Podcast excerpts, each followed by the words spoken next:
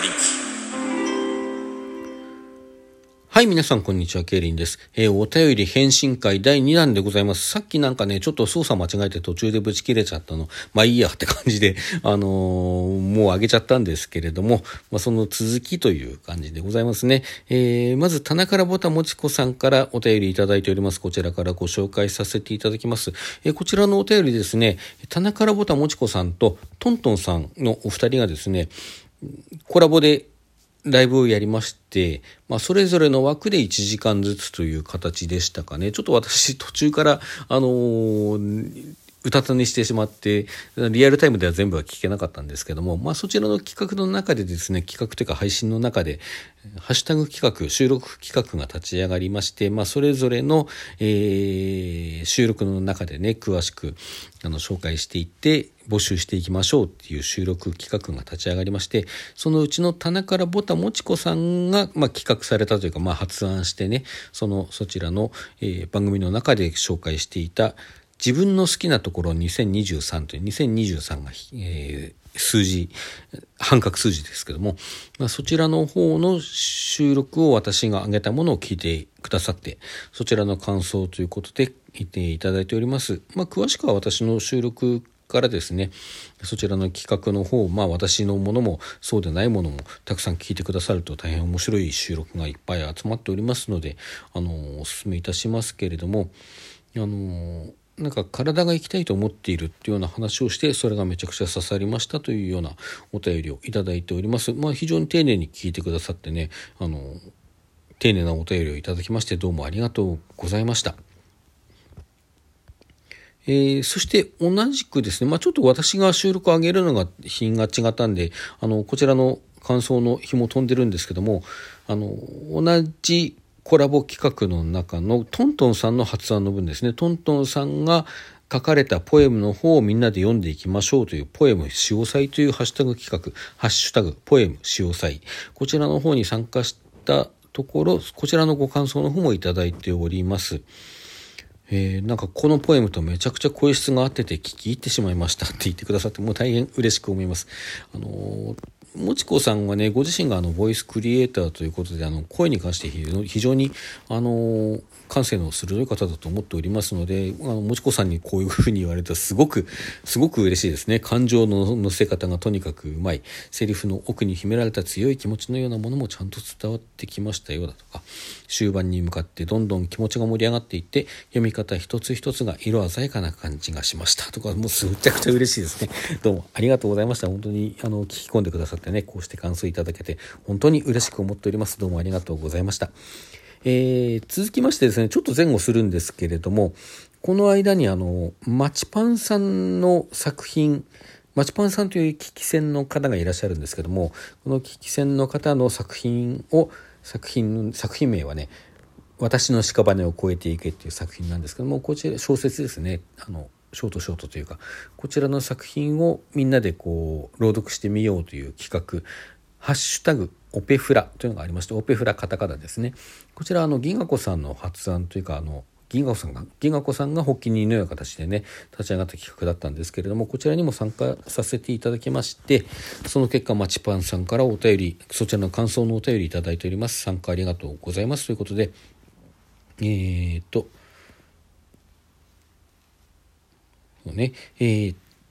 まあちょっとふあの私のおふざけについてのご感想のほかですね。朗読については一人称も女子セリフも女子だけなので男性が参加するのは難しいかなと思っていたのですごく嬉しかったです。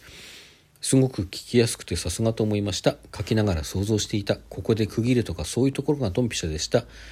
えー、そうですねそしてあの朗読した後にちょっと内容についての感想を収録で述べさせていただいたんですけどもそれについてもあのお礼のお便りということでいただいておりますどうもありがとうございましたはいあとね、私の作品の本も、本も読んでくださっているということで、あの、ありがとうございます。私もマチパンさんの作品でも、あの、もう少し少しずつコツコツ読んでいきたいと思っておりますので、どうぞよろしくお願いいたします。はい。そして、豆腐ドーナツさんから、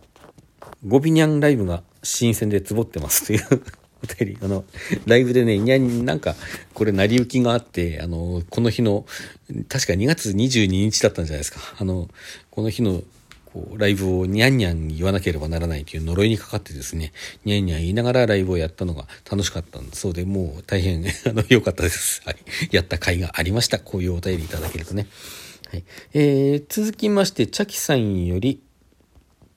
こちら2月のサンクスギフトとともにお便りいただいております。えー、歌うチャッキーラジとね、シャルウィラジオ以外は不定期になっていくと思いますというような、あの、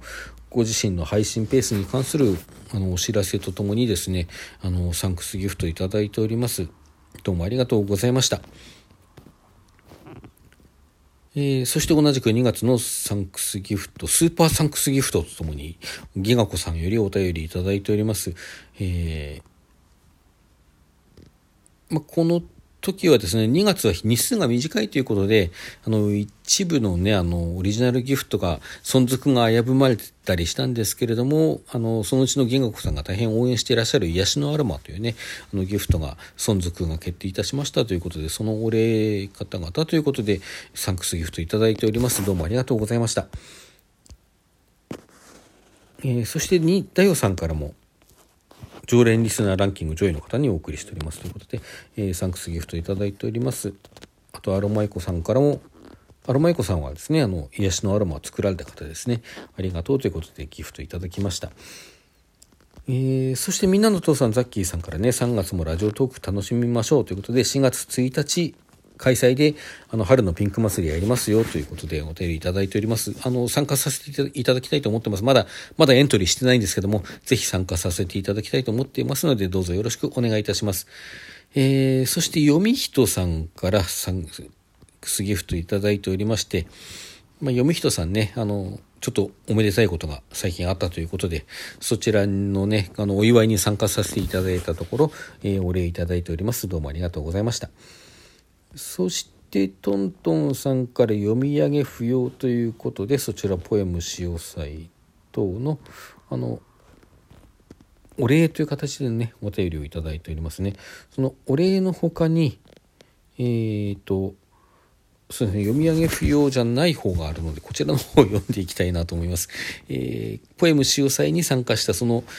参加させていただいたですね、そちらの方のご感想をいただいております。素敵なお声も言葉の抑揚も言葉選びもとても心地よく感動しながら聞かせていただきました。えー、言葉の中に景色が見えるのでとても好きです。この度はとても素敵な朗読を本当にありがとうございましたというね、こちらこそ素敵な作品をどうもありがとうございました。なかなかね、ああいうこう、なんというか、あの、おしゃれ感のあるというかね、うん、素敵な、素敵感のあるというか、ポエムを読ませていただく機会というのはなかなかないのでね、あの、大変、あの、楽しんで収録させていただきました。どうもありがとうございました。そして自分の好きなところの方もね、あの、ご感想いただいております。どうもありがとうございました。今後ともどうぞよろしくお願いいたします。えー、そしてね、あの、先日お誕生日ライブさせていただいたんですけども、あの、週、そちらの方に遊びに来てくださった方を含めてですね豆腐ドーナツさんと元子さんからお誕生日おめでとうございますのお便りとギフトをいただいております。どうもありがとうございました。そしてこちらで最後になりますかね。えー、シチュー当番さんより、えー、こちら先週のね、お題で創作で発表いたしました3つの願いの方のご感想をいただいております。えー、面白く拝聴しました。脳内で最初完全に芥川龍之介の羅生門の男と老婆をイメージしていたので、途中から、途中でかな。西洋風な単語が出てきたので、ギャップに笑ってしまいました。完全なる個人の意見ですみません。結末まで楽しかったです。ということで、元気の玉とともにいただいております。どうもありがとうございました。えっ、ー、とね、まあ、和風だっていう意識では書いてなかったので、まあちょっとそういう捉え方なんだと思って、あの、私の方でも面白かったんですけども、ただその、特に西洋風のっていうのはマジックアイテムっていう言葉が出てきて、これは違和感はあるだろうなと思っていて、違和感狙って書いたようなところはあります。あのね、なんか最近のファンタジーに割り、ファンタジーとか、その、まあライトなファンタジーなんかにありがちなんですけれども、こうそういうすごく、あの、文明とかと全く関係ないところに、割と唐突に、なんていうかな、システマティックな何かを想像させるような、なんか科学技術とかを想像さ、まあこのマジックアイテムの場合はちょっと違うけれども、科学技術とかを想像させるような、まあちょっとモダンなというかね、そういう言葉が出てくる、その違和感というのは割と好きで、なんかそういうところを狙って、違和感を感じるっていう方ものを狙ったのところはあるんですよね。まあ、ただ和風のものをあらかじめ想定したわけ、あの、和風に読むだろうなと思ってたわけじゃなかったんで、まあ、そこのところはちょっと計算違いなんですけども、まあ、ある意味、まあ、成功とも言えなくもないのかなというようなところではありますね。まあ、何にせよ楽しんでいただけたのでしたら幸いでした。あの、いつもありがとうございます。今後ともどうぞよろしくお願いいたします。はい。ということでね、えー、後半もちょっとざーっとではあるんですけれども、ご紹介させていただきました。いつもいつもお便りの返信ね、こう遅くなりがちで大変申し訳ございません。今後ともどうぞよろしくお願いいたします。それでは皆さん、さようなら。